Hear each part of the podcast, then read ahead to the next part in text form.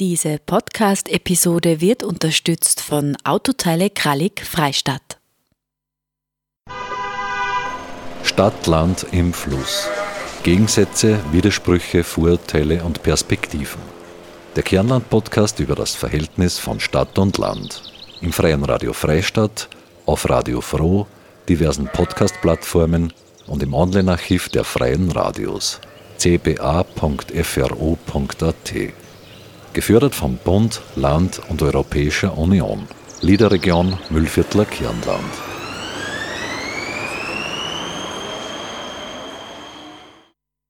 Ein Job von der Lehre bis zur Pension, Pendeln vom Land in die Stadt, all das entspricht nicht mehr dem aktuellen Bild, das wir von Arbeit haben.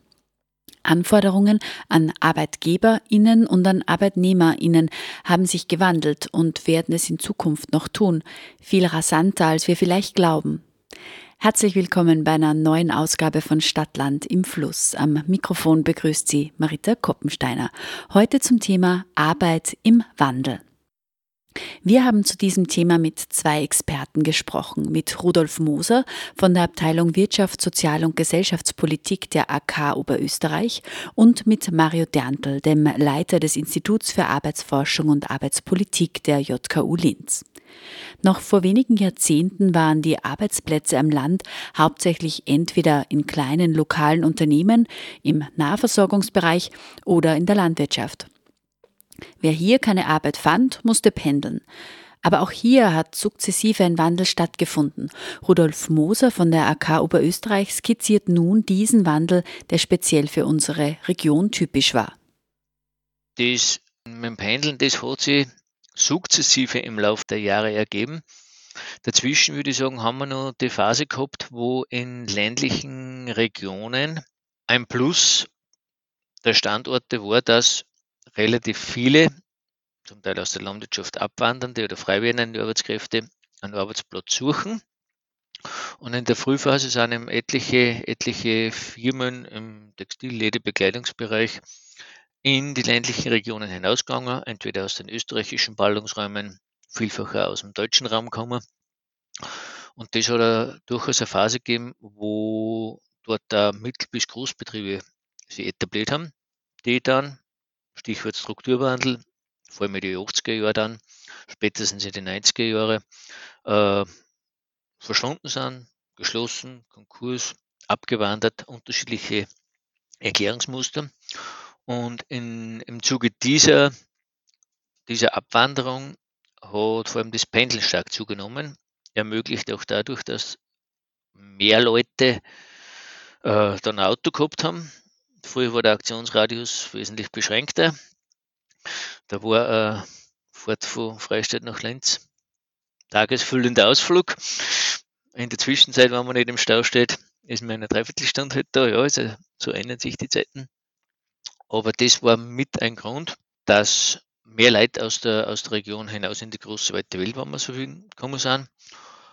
Manche davon wieder retour gekommen sind, auch mit neuen Unternehmensideen. Und äh, speziell in den letzten Jahren, teilweise freiwillig, teilweise äh, notgedrungen, stärker wieder Kleinbetriebe gegründet werden, Leute in die, in die Selbstständigkeit ausweichen oder, oder abwandern oder, oder umsteigen.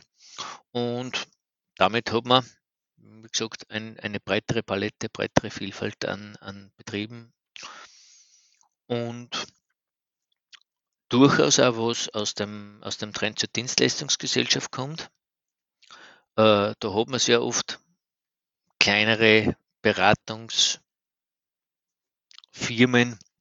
oder die auf Beratung, Betreuung, Konzeption für, für, für solche Sachen äh, spezialisiert sind.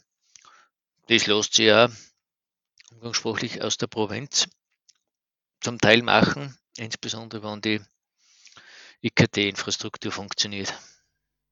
Auch Mario Derntl vom Institut für Arbeitsforschung und Arbeitspolitik der JKU Linz sieht diesen geschichtlichen Wandel der Arbeitsmöglichkeiten am Land.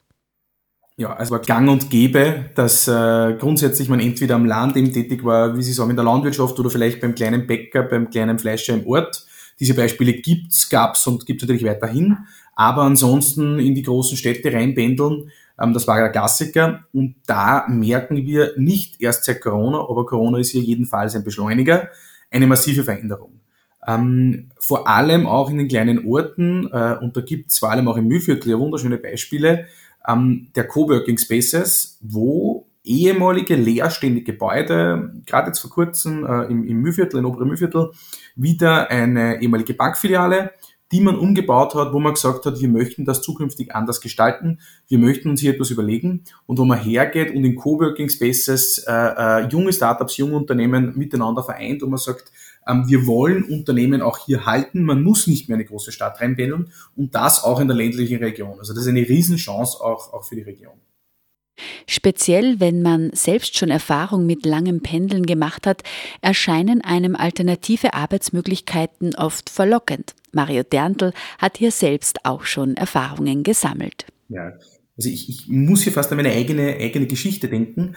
Äh, ich, ich bin Mühlviertler, komme aus dem unteren Mühlviertel und immer in die Föst reingependelt. Damals in der Lehrzeit, ähm, darüber hinaus dann auch noch eine gewisse Zeit und ähm, für mich war der Weg ein, ein zumutbarer, sage ich jetzt mit einer guten halben Stunde Anfahrtsweg, aber ich habe dort Menschen kennengelernt, die aus, aus dem tiefsten Mühlviertel ähm, ungefähr bis hin zu eineinhalb Stunden eine Wegstrecke runtergependelt sind.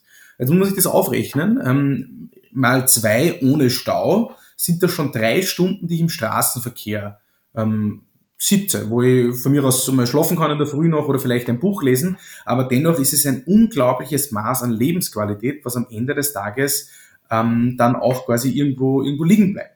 Und das ist eine Riesenchance für, für äh, Gemeinden, für Orte, für das Müllviertel und andere Regionen sich hier zu positionieren und zu sagen, na schauen Sie her, die Zeiten, wo man zwingendermaßen fünf Tage die Woche ins Unternehmen reinpendeln hat müssen, die sind vorbei. Das hat uns Covid gelehrt.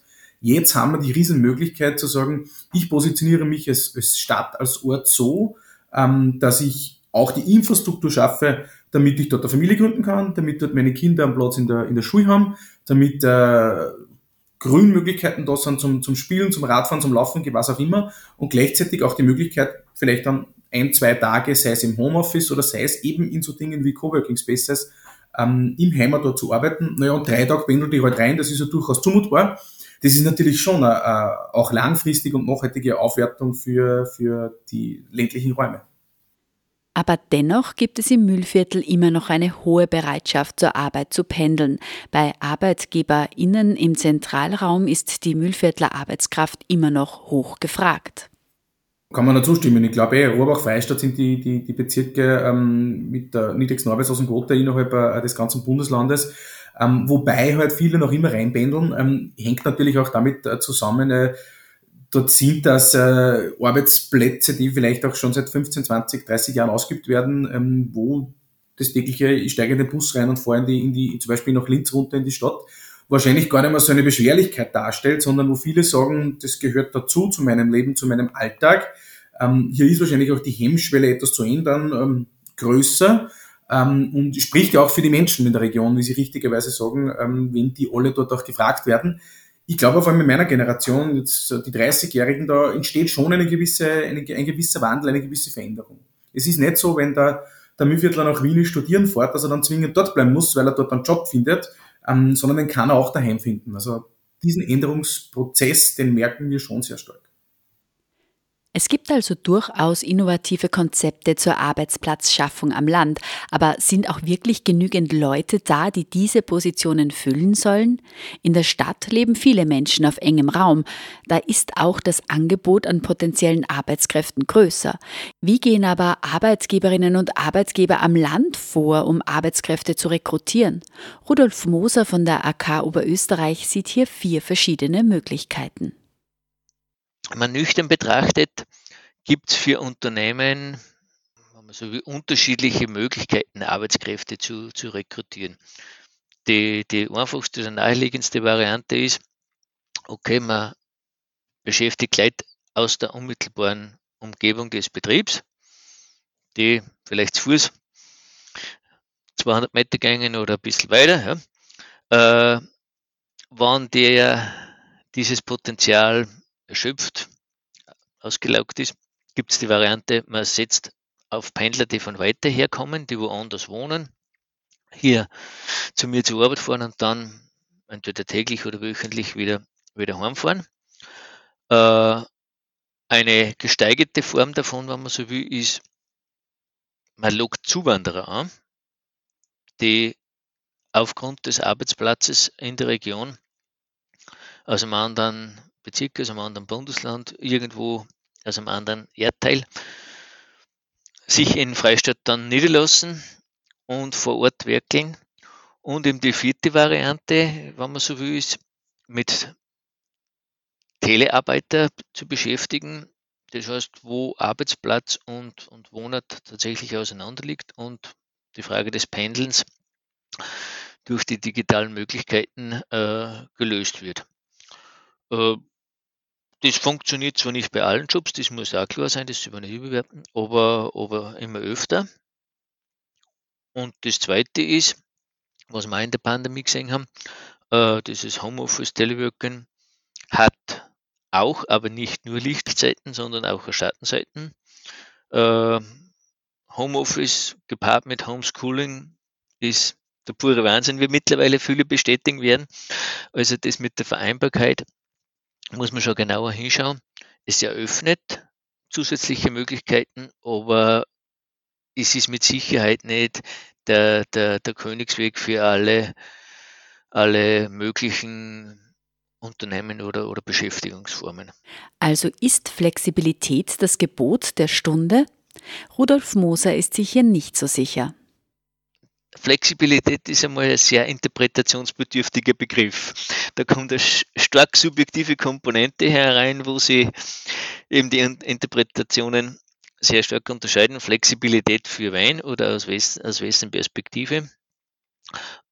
Wenn man zurückschaut mit der Gleitzeit, haben wir in der Zwischenzeit einiges an Erfahrung. Die schafft Spielräume für Beschäftigte.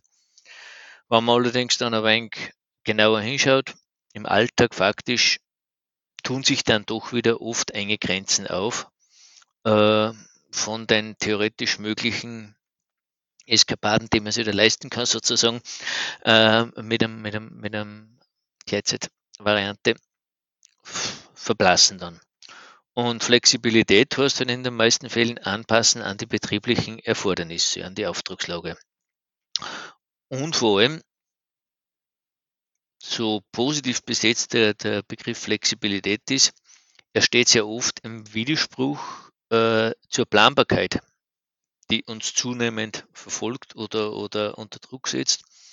Wenn ich einen Ortstermin äh, habe, der sozusagen drei Monate im Vorhinein terminisiert wird, dass ich zu einer Untersuchung komme, dann wird es mit der, mit der Flexibilität irgendwie schwierig. Da muss ich auf das Rücksicht nehmen. Oder eben sehr viele Frauen, die dann die Kindlogistiker äh, schaukeln müssen. Da ist Planbarkeit ein ganz wesentlicher Faktor, der halt die Flexibilität dann einschränkt und dann kann ich eben nicht sagen, ja, eigentlich heute noch drei Stunden dran, äh, weil eben andere Erledigungen ansteigen. Flexibilität im Beruf und längerfristige Planbarkeit stehen also oft im Widerspruch zueinander. Auch die Trennung von Arbeit und Freizeit gelingt oft nicht, wie Rudolf Moser weiß. Das ist genau äh, ein Themenbereich, der uns wahrscheinlich in Zukunft heftig und intensiv beschäftigen wird. Äh, Wenn sich mit dem, mit dem Begriff Vereinbarkeit von Beruf und Privatleben äh, beschreiben lässt, das Dilemma, das ist die günstigere Variante. Aber eben sehr oft erreichbar mit dieser Druck, ständig erreichbar zu sein, ein, eher ein Verschmelzen vom, vom Beruf und Privatleben, das dann irgendwie sehr schnell zur Belastung ausarten kann. Äh, wenn man vielleicht eben von daheim irgendwelche äh, Probleme im, im, in der Firma lösen kann oder irgendeine kurze Antwort nur in, per Mail verschicken muss, dann ist das nur vergleichsweise leicht handhabbar. Äh, ergeben sich allerdings Situationen, wo halt dann plötzlich in der Firma irgendwo ein Bundle nicht mehr läuft, eine Maschine verstopft ist, dann muss halt irgendwer hinfahren und weiß er nicht, im einfachsten Fall das Papier, den Papierstau aus dem Drucker beseitigen oder äh, wenn bei einer Spritzgussmaschine irgendwas verstopft ist, da ein paar Handgriffe erledigen oder Ersatzteile wechseln. Also, und das kann dann, wenn man, weiß ich nicht, gerade bei der Probe vor der, vor der Musikkapelle sitzt, äh, Problem werden oder anderen Freizeitaktivitäten nachhängt oder Kinder irgendwo abholen soll. Also das wird, glaube ich, tatsächlich ein, ein, ein, ein heikler Punkt und mündet schlussendlich vor allem in der oft schwierigen Definition. Was ist jetzt Arbeit, was ist Arbeitszeit? Sprich, was gehört entlohnt und was ist Freizeit? Und dennoch war Corona eine Art Beschleuniger, was ortsungebundenes Arbeiten anbelangt. Bei vielen Arbeitsplätzen hat man gesehen, dass eine unbedingte volle Anwesenheit im Betrieb für die Mitarbeiterinnen und Mitarbeiter gar nicht zwingend notwendig ist. Könnte ortsungebundenes Arbeiten, sprich Homeoffice, wirklich die Arbeitsform der Zukunft werden? Mario Derntl vom Institut für Arbeitsforschung und Arbeitspolitik meint dazu, Jein, ist, glaube ich, die richtige Antwort. Ähm, auch wenn sie jetzt sehr diplomatisch ist. Äh, ortsungebundenes Arbeiten wird immer mehr zu einem Thema werden, zweifelsfrei.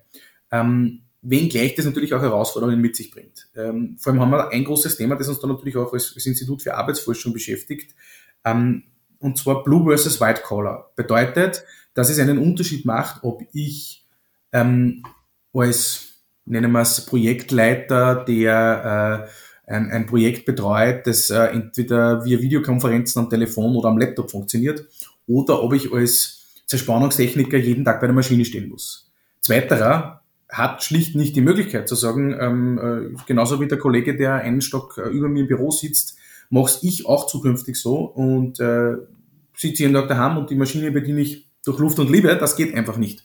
Das ist ein Fakt, mit dem wir uns abfinden werden müssen. Ähm, Währenddessen natürlich, äh, äh, und da habe ich auch Verständnis, dieser Arbeiter oder auch Angestellte, kann ja beides sein, ähm, irgendwo sagt, es ist schon eine, eine Herausforderung für mich, wenn dann der Kollege zwei Tage die Woche im Homeoffice ist, drei Tage in der Woche im Homeoffice ist, Anfahrtswege sich spart. Also wir müssen hier schon auch aufpassen, das sind auch die Risiken, die man mitdenken muss, dass hier keine polarisierende Gesellschaft entsteht.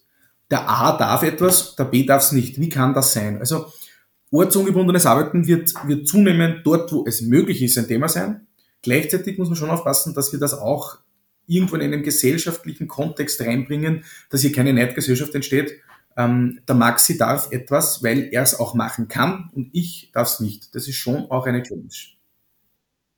Hinzu kommt bei der Frage des Homeoffice auch die Frage der Trennung von privatem und beruflichen und das ist sowohl für die Arbeitnehmerinnen und Arbeitnehmer als auch für Arbeitgeberinnen und Arbeitgeber oft noch nicht klar geregelt, weder im organisatorischen noch im rechtlichen. Mario Derntl sieht hier eindeutig Handlungsbedarf. Ich glaube, das ist auch ganz wichtig, ob ich jetzt äh, in der Firma sitze oder ob ich im Kaffeehaus sitze oder ob ich mit meinen zwei Kindern daheim sitze. Es braucht dort und da Regeln. Und zwar ganz, ganz dringend. Ähm, es braucht nämlich beidseitige Regeln. Ich verstehe den Arbeitgeber, der sagt, äh, ich möchte auch äh, äh wissen, wenn mein Mitarbeiter äh, selbst bei einem Homeoffice ist, wann er erreichbar ist. Da braucht es klare Richtlinien, dass ich nicht dann um von 10 bis 11 einmal schnell meine Lieblingssendung beim Fernsehen anschaue, weil das kann ich äh, am, am, Arbeitsplatz im Büro auch nicht tun, sondern da braucht es ganz klare Arbeitszeitregeln. Und auch hier sehen wir, dass ein modernes äh, Arbeitszeitrecht höchste Zeit ist. Ähm, und gleichzeitig auch natürlich die andere Seite, dass ich sage, es muss auch für den Arbeit, es muss auch aus Arbeitnehmersicht für den Arbeitgeber klar sein, dass er jetzt nicht, nur weil ich im Homeoffice bin, ähm, von mir verlangen kann, am, am halb zwölf in der Nacht mich noch zu erreichen, ähm, mit, mit Task zuschütten, ich überspitze. da braucht es, und das ist, da, da, da, da steht's und fällt's auch, ähm, zukünftiges Arbeiten, es braucht Regeln. Regeln für alle Dinge. Gleichzeitig ist das vielleicht auch, und das, das sehen auch wir so aus unseren Ergebnissen einer, einer großen Studie auch, ähm, die wir unter Personalisten und Arbeitgebern zu, äh, äh, durchgeführt haben, ähm, da merkt man schon, dass uns die Gruppen sagen, Arbeitszeitrecht und die Möglichkeiten des, der Arbeitszeit, auch des Urlaubsrechts, die müssen sich irgendwo auch ähm, ähm, verändern. Und da ist wahrscheinlich die letzten Jahre, Jahrzehnte nicht übermäßig viel passiert, was, was Modernisierung von Arbeitszeitrecht und Modernisierung vom Arbeitsrecht im Allgemeinen betrifft. Ähm, das melden uns zumindest die Personalisten, die, die jeden Tag mit praktischen Herausforderungen konfrontiert sind, die melden uns das zurück. Vor allem bei, bei Lehrlingen zum Beispiel, ähm, was ist so im Ausbildungsvertrag, hast du einen fixen Arbeitsort. Das ist, wenn ich in der Föster Lehre mache, dann ist es die, die Ausbildungsstätte in der Föster Biene. Ähm, und im Worst Case, es war ja bei einigen Lehrlingen so, hat es dann Lehrlingskurzarbeit gegeben, mitunter auch Homeoffice für Lehrlinge. Und dieses Homeoffice für Lehrlinge war aber ein kompletter Graubereich, weil ihm es diesen Arbeitsort daheim als Ausbildungsort nicht gegeben hat. Und das hat natürlich dann zu rechtlichen Challenges, nennen wir es einmal so, geführt. Unsere Arbeitswelt wandelt sich und damit müssen sich auch die Gesetze und Rahmenbedingungen ändern, ist Mario Derntl überzeugt. Aber auch die Erwartungen und Forderungen der Menschen ändern sich. Der berufliche Aufstieg und der finanzielle Erfolg stehen für viele Menschen, speziell der jüngeren Generation, nicht mehr an vorderster Stelle. Work-Life-Balance, also ein ausgeglichenes Maß an Arbeit und Freizeit, wird für viele immer wichtiger. Studien haben auch herausgefunden, dass Arbeitnehmerinnen und Arbeitnehmer bei 30 Wochenstunden am produktivsten sind. Unsere Frage an Rudolf Moser von der AK Oberösterreich, ist Arbeitszeitverkürzung ein Weg, den wir gehen könnten? Vermutlich würde ich fast sagen müssen. Die, die Arbeitsverdichtung und Intensivierung, die man äh, über die Jahre hinweg manchmal schleichend, gelegentlich wird es einem bewusst, wenn es größere Reorganisationen oder Änderungen da, dabei sind. Aber diese Arbeitsverdichtung macht Kompensationsmaßnahmen erforderlich, damit die, die Mitarbeiterinnen längerfristig leistungsfähig und kreativ bleiben. Ständig am Limit zu, zu, zu wirken funktioniert nicht. In Ausnahmesituationen okay, da kann man schon mal über die Leistungsgrenze hinausgehen, aber dann braucht es im Gegenzug Regenerationsphasen. Und mit der zunehmenden Verdichtung fallen die weg. Ja. Sozusagen der erste Teil der Geschichte, die ans Limit zu gehen, das haben die Unternehmen gern, wenn es eben dann um die Regenerationsphasen geht. Da werden manche dann plötzlich etwas schwerhörig. Äh, drum ist die Verkürzung der Arbeitszeit ein möglicher oder vielleicht der, der, der tauglichere Weg, äh, um diese Le äh, Leistungsfähigkeit der, der Menschen längerfristig zu erhalten. Und für die jüngere Generation kann man tatsächlich schon festhalten, äh, dass die Work-Life-Balance wesentlich höhere Bedeutung hat als in vergangenen Jahren und jetzt nicht nur für vergangene Generationen. Ähm, die Jungen wollen nicht mehr mit, ihr, mit der Erfüllung ihrer Träume bis zur Pension warten, sondern parallel zum, zum Erwerbsleben. Auch Mario Derntl vom Institut für Arbeitsforschung und Arbeitspolitik kann diese Tendenz in der Praxis beobachten. Die Werte der Nachkriegsgeneration der Babyboomer Geld zu verdienen, ähm, Nachhaltiges zu erzeugen, die verändern sich zunehmend. Man braucht ja nur mit den Betrieben, mit den Personalisten sprechen, die uns alle sagen, ähm, die jungen Uni-Absolventen kommen her und sagen, ich möchte eine 30-Stunden-Woche, ich möchte von mir aus eine 32-Stunden-Woche, aber 35 ist eh schon viel und, und, und 38 das geht schon mal gar nicht. Ähm, also wir merken eine totale Veränderung der Bedürfnisse, dieser sogenannten Generation Z. Ähm, das ist schon ein spannendes Phänomen, nennen wir es einmal so, ähm, weil sich dadurch schon einiges ändert. Äh, wir müssen aufpassen, das hat, das hat viele Chancen, ähm, weil vielleicht auch diese Denke, ich, ich, ich will das gar nicht werten, aber ich finde zumindest, es ist legitim, es zu hinterfragen, ob Arbeitszeit, wie sie heute ist, in 20 Jahren auch noch so ausschauen muss. Ich glaube nicht, dass jetzt zum Beispiel die, die Vier-Tage-Woche in jeder Branche äh, ein, ein Allheilmittel ist, aber das sind Modelle, die man sich in manchen Bereichen schon an, anschauen sollte.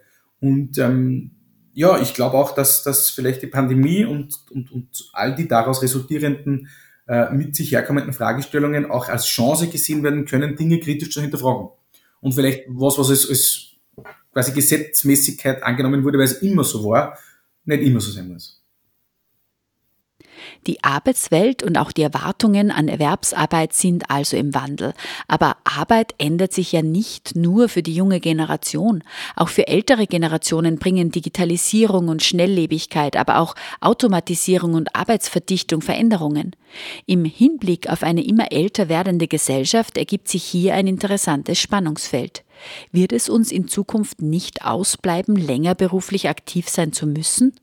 Rudolf Moser von der AK Oberösterreich meint dazu, es entspricht vielleicht immer öfter der, der, der Lebensplanung oder auch der Möglichkeiten der, der Betroffenen. Also wie gesagt, die, die körperlich anstrengenden Tätigkeiten werden zunehmend vielleicht doch mit der Automatisierung, Roboterisierung von, von Maschinen äh, übernommen. Bei weitem nicht alles, aber so manches. Sprich, der, der, der die Zahl der hoffentlich intellektuell Arbeitenden äh, nimmt zu, wo unter ergonomischen Bedingungen der, der gesundheitliche Verschleiß nicht so hoch ist oder nicht so hoch sein müsste. Dann wird man wahrscheinlich ein höherem Alter noch Lust und Laune verspüren, etwas zu unternehmen. Ob das in Form von, von bezahlter erwerbsmäßiger Arbeit ist, äh, ehrenamtlichen Engagement in der Zivilgesellschaft oder wo auch immer, das ist dann eine, eine zweite Frage. Aber so die Möglichkeit, aktiv zu sein, die Chancen steigen, da haben wir, haben wir gute Aussichten und das kann man auch durchaus nutzen. Das Interesse der, der Betroffenen an Varianten wie der, wie der Altersteilzeit sorgt, dass diese Kombination durchaus möglich und erwünscht ist, auch funktioniert, wenn man, wenn guter Wille da ist. Äh, was demografisch sicher, zumindest für die nächsten 20, 30 Jahre notwendig sein wird, ist, mit dem Nachrücken geburtenschwächerer Jahrgänge wird Weiterbildung, Aktualisierung der, der, der beruflichen Kompetenzen über dem normalen Strukturwandel hinaus an Bedeutung gewinnen, weil einfach wenige Junge da sind, die mit neuer, ausgebild, äh, mit neuer Ausbildung, mit aktualisierten Technologien frisch auf den Arbeitsmarkt drängen. Da wird es eben verstärkt reifere, ältere Jahrgänge geben, die dazulernen, umlernen, je nachdem wie gravierend der Strukturwandel dann ist. Und das erfordert halt auch, vor, vor allem, muss man sagen, ein Umdenken in den äh, Büros der Personalchefs. Wenn man sich die aktuellen Entwicklungen am, am Arbeitsmarkt anschaut, Langzeitarbeitslosigkeit ist ein starkes Phänomen von über 45, über 50-Jährigen. Ja. Auch Mario Derntl sieht in der Digitalisierung der Arbeitswelt eine große Herausforderung, vor allem für die ältere Generation. es ist ja nicht nur ein Jugendthema, sondern auch, wie geht man mit älteren Generationen um, ähm, wo ja dann auch äh, die Digitalisierung auch Schattenseiten mit sich bringt, vor allem bei Menschen, die vielleicht äh, drei, vier, fünf Jahre vor der Pensionierung stehen äh, und dann vielleicht diese, diese Schwelle, die ein Unternehmen und die mit sich gehende Digitalisierung im Unternehmen vielleicht nicht mehr so mitgehen können. Ähm, wie gehe ich mit diesen Menschen um? Ähm, also das, ich, ich, ich finde schon eine ganz schlimme Situation, wenn du dann vielleicht mit, mit Anfang 60 äh, auf der Straße sitzt. Ähm, viel Berufserfahrung, hohes äh, Lohnniveau. Ähm, also ich glaube, das ist die schlimmste Situation, hier dann noch Job suchen zu müssen. Ähm, also da, da müssen wir schon ein bisschen aus der Komfortzone raus und, und uns überlegen, was können wir hier auch der Arbeitnehmerwelt bieten. Und da muss auch die Arbeitgeberwelt, glaube ich, die eigene Schmerzgrenze irgendwo neu ergreifen und neu ertasten. Sowohl Mario Derntl als auch Rudolf Moser sind überzeugt, dass der Arbeitsmarkt in Zukunft vor vielen Herausforderungen stehen wird. Die Arbeit ist im Wandel. Die Altersstruktur der Beschäftigten wird sich ändern. Arbeitskräftemangel, vor allem Fachkräftemangel, ist schon jetzt ein Problem. Ein wesentlicher Schritt zur Lösung des Problems könnte es sein, die Teilzeitarbeitsquote zu senken. Vor allem Frauen arbeiten in Teilzeitbeschäftigungen, vor allem weil sie meist immer noch den Großteil der Kinderbetreuung in der Familie übernehmen. Das führt zu großen Einkommensunterschieden. Frauen verdienen im Schnitt circa rund ein Fünftel weniger. Im Bezirk Freistadt ist es sogar aktuell rund ein Viertel weniger als Männer. Aber es fehlt zusätzlich auch ihre Arbeitskraft in den Betrieben, weiß Mario Derntl. Beim Thema Fachkräftemangel ist einer der größten Hebel, die wir haben, dass wir schauen müssen, Frauen wieder in Beschäftigung zu bekommen, und zwar schnell in Beschäftigung zu bekommen, und zwar in einem höheren Zeitausmaß in Beschäftigung zu bekommen. Ähm, das ist wirklich eine große, eine große Herausforderung, wenn es kaum möglich ist ähm, für eine junge Frau aufgrund von fehlendem Kinderbetreuungsangebot, aber auch, weil quasi es oftmals gesetzlich gar nicht attraktiv ist, dass ich vielleicht die vier, fünf Stunden mehr arbeite, die ich möchte, weil ich dann in eine höhere Steuerklasse reinfalle, weil ähm, das, das System es quasi nicht zulässt. Und dann verdiene ich vielleicht um 50 Euro mehr im Monat für, für sechs Arbeitsstunden, dann kann ich schon auch jede Frau verstehen, die sagt, na, das überlege ich mir jetzt zweimal, ob es das wert ist. Ähm, also da, da messen wir uns, da, da findet, glaube ich, schon ein Veränderungsprozess statt. Und der muss noch weiter passieren. Ähm, es machen uns hier vor allem die skandinavischen Länder äh, äh, schon einiges vor. Ähm, auch ein Modell, das wir jetzt noch nicht angesprochen haben, aber das ich persönlich finde, wo, wo Denkverbote der Vergangenheit angehören müssen, ist das Thema von, von Teilzeit-Führungskräften. Wieso nicht auch ein Modell, das in Skandinavien schon längst gang und gäbe ist, was in den USA schon funktioniert? Es muss der Teamleiter nicht 80 Stunden arbeiten und es ist auch kein Qualitätsmerkmal von guter Arbeit, wenn ich immer der Erste und immer der Letzte bin und immer am, am, am Samstag auch erreichbar bin. Ähm, wenn ich es verstehe, effizient zu arbeiten, dann kann ich es auch mit 30 Stunden und meine Frau ebenfalls und wir können dann beide eine Führungsposition äh, äh, anstreben und gleichzeitig zwei Kinder großziehen. Äh, das eine schließt das andere nicht mehr aus. Es ist in unserer Nachkriegsdenke halt immer noch so verankert, dass das überhaupt nicht geht und, und unverstörbar quasi. Äh, dass eine Führungskraft ähm, nicht immer die letzte im Büro ist, aber da wird sich die Arbeitswelt verändern, ob wir wollen oder nicht. Aber nicht nur die Arbeitszeitmodelle sind im Wandel, sondern auch die Aufgaben, denen wir uns stellen müssen, ändern sich. Ist es schon absehbar, dass es neue wirtschaftlich relevante Arbeitsfelder geben wird, zum Beispiel im Bereich Klimaneutralität? Mario Derntl meint hierzu, es findet eine, eine, hier schon eine massive Veränderung statt. Ähm, was wir ja, also was uns die Studien sagen, ist ja jenes, dass es zukünftig nicht weniger Arbeitsplätze quantitativ geben wird. Was es geben wird, ist eine Qualitätsveränderung. Ähm, deshalb muss der Appell an die jungen Menschen von heute und, und, und also auch meine Generation mit 30 noch mit meinen selbstverständlich, Bildung, Bildung, Bildung, drei Rufzeichen. Ähm, Bildung ist jetzt schon der Schlüssel vor Arbeitslosigkeit und wird es zukünftig noch viel mehr sein. Ähm, ganz einfache handwerkliche Tätigkeiten werden halt durch Digitalisierung, aber auch durch andere verändernde Prozesse werden weniger werden.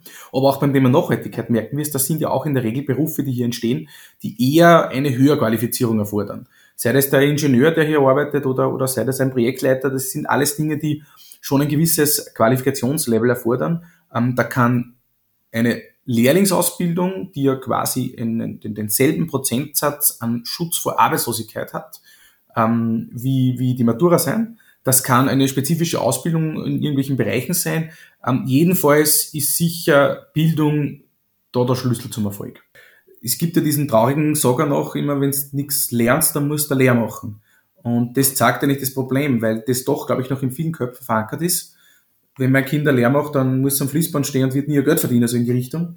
Die Realität zeigt uns aber das komplette Gegenteil, dass wir das Problem haben von einer zu hohen Akademisierungsquote von, ähm, ich pauschalisiere jetzt, man möge mir verzeihen, ähm, hunderttausenden überspitzt Soziologen, ähm, für die wir aber nicht die Jobs haben und gleichzeitig die Unternehmen uns melden, ähm, ich bin bereit, ähm, deutlich überdurchschnittliche Gehälter für großartige Facharbeiter zu zahlen, weil ich sie brauche und weil sie gut sind. Ähm, da müssen wir uns schon überlegen, ob dieses Mantra von äh, unbedingt äh, studieren gehen, weil es nur so erreichst du im Leben, das hat sich schon überholt. In manchen Bereichen bitte, bitte ja. Wenn jetzt der junge Bursch, das junge Mädel sagt, ich möchte Medizinerin werden, rein in die AHS und den schnellsten Weg auf die Uni. Warum nicht? Spricht überhaupt nichts dagegen. Aber es liegt halt schon auch an uns, es liegt auch an den Schulen. Das ist Berufsorientierung hier ein wichtiges Tool und dergleichen aufzuzeigen, dass es verschiedene Wege gibt und dass es nicht nur der eine sein kann, sein muss, sein soll. Wir werden also flexibel bleiben müssen. Digitalisierung, Professionalisierung, Verdichtung. All das ist im Kommen, beziehungsweise wir sind schon mittendrin. Und all das betrifft die Arbeit am Land und die Arbeit in der Stadt gleichermaßen. Wir haben Rudolf Moser von der AK Oberösterreich gefragt, ob er gravierende Unterschiede beim Wandel der Arbeitsplätze in Stadt und Land sieht. Spektakuläre Differenzen vielleicht nicht, was klar ist. Äh, die, der Trend zur, zur Dienstleistungsgesellschaft ist zumindest bislang und wahrscheinlich in den nächsten paar Jahren in der Stadt ausgeprägter. Äh, man hat in ländlichen Regionen sicherlich sozusagen kleinbetrieblichere Strukturen als in zentralen Orten, nennen wir es so, muss nicht unbedingt der Ballungsraum sein, aber in zentralen Orten. Äh, Und die, die wirklich spannende Frage wird für die, für die, für die ländlichen Regionen in Zukunft sein, äh, ob's, ob sich Alternativen zum, zum Pendeln auftun, also ob tatsächlich äh, der physische, der physische Weg durch, durch die Glasfaserleitung ersetzt wird, dann werden die Grenzen zwischen Stadt und Land verschwimmen. Und äh, das ist vielleicht eine Facetten, die in der, in der Demografie und bei so, so Prognosen bislang unterbelichtet ist, die Verfügbarkeit und Leistbarkeit von Wohnraum. Ähm, möglicherweise können periphere ländliche Regionen in, in, in einigen Jahren tatsächlich wieder an, an Standortattraktivität für Betriebe tatsächlich im physischen Sinn gewinnen. Äh, aufgrund der Verfügbarkeit von, von, von Wohnraum. Und wo ich gesagt, wenn man, wenn man tatsächlich mit Teleworking eine zusätzliche Variante damit ins Spiel bringt, mag sein, dass sie plötzlich das wieder mehr Leben in, in ländlichen Regionen abspült weil sie halt dann Leute dort tatsächlich ansiedeln, niederlassen können und äh, der jahrelang äh, be beklagte Landflucht plötzlich dann vielleicht zu einer Trendumkehr führt, weil sie in Lenz oder in den Ballungsräumen kein Mensch mehr oder kein Normalsterblicher mehr tatsächlich eine Wohnung oder, oder Grundstücke leisten kann. Ähm, ist eine Option, ein mögliches Szenario. Wie weit das tatsächlich sozusagen Realität wird, werden wir sehen. Aber klar ist, wenn die Bevölkerung natürlich im, in Dörfern oder kleineren Orten steigt, dann wird die ganze Infrastruktur dort natürlich belebt. Angefangen vom Handel, Nahversorgung, äh, über den Kindergarten äh, brauchen andere oder eine andere Schulinfrastruktur macht dann Sinn. Die brauchen nicht mehr alle äh, über mehrere Gemeinden zusammengeführt werden, damit eine vernünftige Größe eines Schulstandortes sich ergibt. Also da sind durchaus Entwicklungsmöglichkeiten da, die sich nicht zwangsläufig ergeben, aber Chancen bieten, nennen wir es einmal so. Rudolf Moser war das von der Abteilung Wirtschaft, Sozial- und Gesellschaftspolitik der AK Oberösterreich.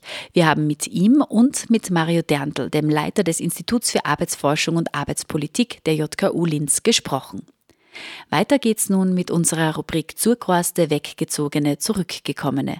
Heute erzählt uns Wilhelm Hochreiter seine Geschichte, die ihn in gewisser Weise sowohl zum Zurkorsten als auch zum Weggezogenen und zum Zurückgekommenen macht.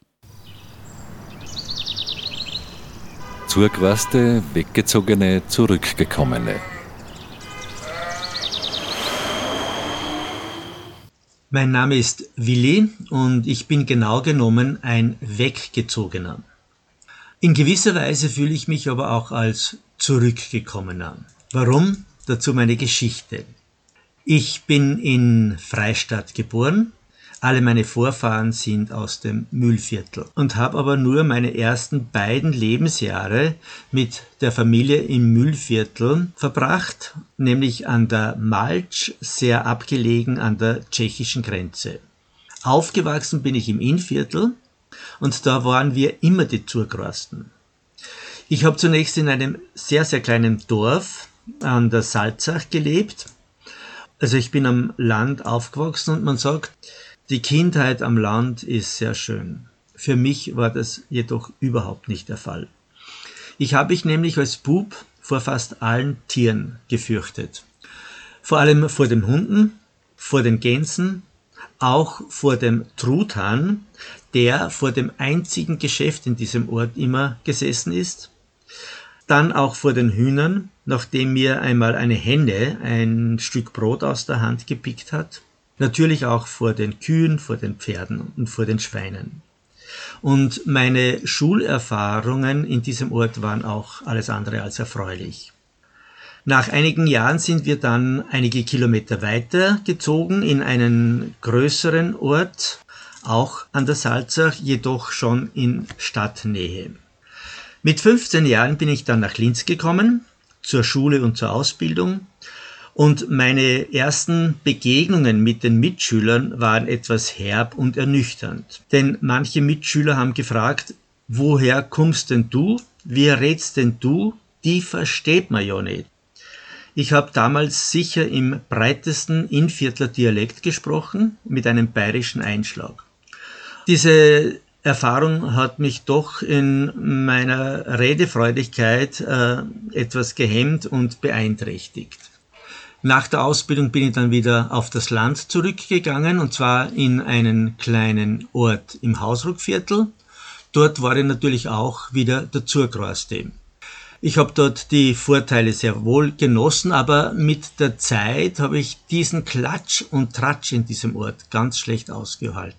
Ich bin nach einigen Jahren wieder nach Linz gezogen und habe in Linz die Anonymität und auch die Kultur, das Kulturangebot sehr genossen.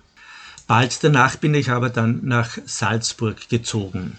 Das Leben in Salzburg war natürlich sehr anregend, auch der internationale Flair hat mir schon sehr gut gefallen. Aber auch in Salzburg habe ich dann bald ein sehr einschneidendes Erlebnis gehabt. Denn bei einer Vorstellrunde, bei einer Besprechung mit einem höheren Stadtpolitiker hat der festgestellt, Sie kommen vom Land. Das war mir natürlich sehr unangenehm. Ich habe nachgefragt, warum. Und dann hat er gesagt, Sie haben sich zuerst mit dem Familiennamen vorgestellt und dann erst mit den Vornamen. Das tut man so am Land. Bei uns in der Stadt sagt man zuerst den Vornamen. Ja, das habe ich mir gemerkt äh, und daraus gelernt. Seit 15 Jahren lebe ich wieder in Linz und ich sage ganz bewusst, ich lebe in Linz und ich genieße natürlich auch hier die Infrastruktur und das kulturelle Angebot. Seit meiner Pensionierung engagiere ich mich aber auch jetzt ehrenamtlich im Mühlviertel. Und insofern sage ich immer, ich bin ein Zurückgekommener, noch lieber bezeichne ich mich als Heimkehrer. Denn ich habe immer gesagt, dass ich Mühlviertler bin, ob im Innviertel oder im Hausruckviertel oder auch in Salzburg. Und insofern sehe ich das Mühlviertel als meine Heimat. Und die Liebe zum Mühlviertel habe ich wahrscheinlich von meiner Mutter. Die stammt aus Hackstock in Unterweißenbach und war immer recht glücklich, wenn sie im Müllviertel die Verwandten getroffen hat oder ich sie zu einem Familientreffen gefahren habe. Und da hat sie mir auch immer sehr viel von ihrer Kindheit und von ihrer Jugend vom Müllviertel erzählt. Auch ich bin gerne Müllviertel, genieße Land und Leute und auch die wunderbaren Sehenswürdigkeiten und ich entdecke hier im Müllviertel immer wieder sehr viele schöne Dinge. Mir ist aber bewusst, dass ich wahrscheinlich für die Mühlviertler ein Zurgraster bin und bleibe. Und wenn ich mit meinem Kennzeichen, mit dem Linzer Kennzeichen am Wochenende ins Mühlviertel fahre, werde ich für viele Mühlviertler der Stauderer sein, der am Wochenende schon wieder im Mühlviertel verbringt. Wilhelm Hochreiter war das, der sich sowohl als Stadtmensch als auch als Landmensch erlebt. Und damit sind wir auch schon wieder am Ende unseres Podcasts Stadtland im Fluss angelangt. Am Mikrofon verabschiedet sich Marita Koppensteiner. Redaktion Marita Koppensteiner, Claudia Prinz und Martin Lasinger. Diese Podcast-Episode wurde unterstützt von Autoteile Krallig Freistadt. Stadt-Land im Fluss. Gegensätze, Widersprüche, Vorurteile und Perspektiven. Der Kernland-Podcast über das Verhältnis von Stadt und Land. Im Freien Radio Freistadt, auf Radio Froh, diversen Podcast-Plattformen und im Online-Archiv der Freien Radios cba.fro.at. Gefördert vom Bund, Land und Europäischer Union. Liederregion Müllviertler Kirnland.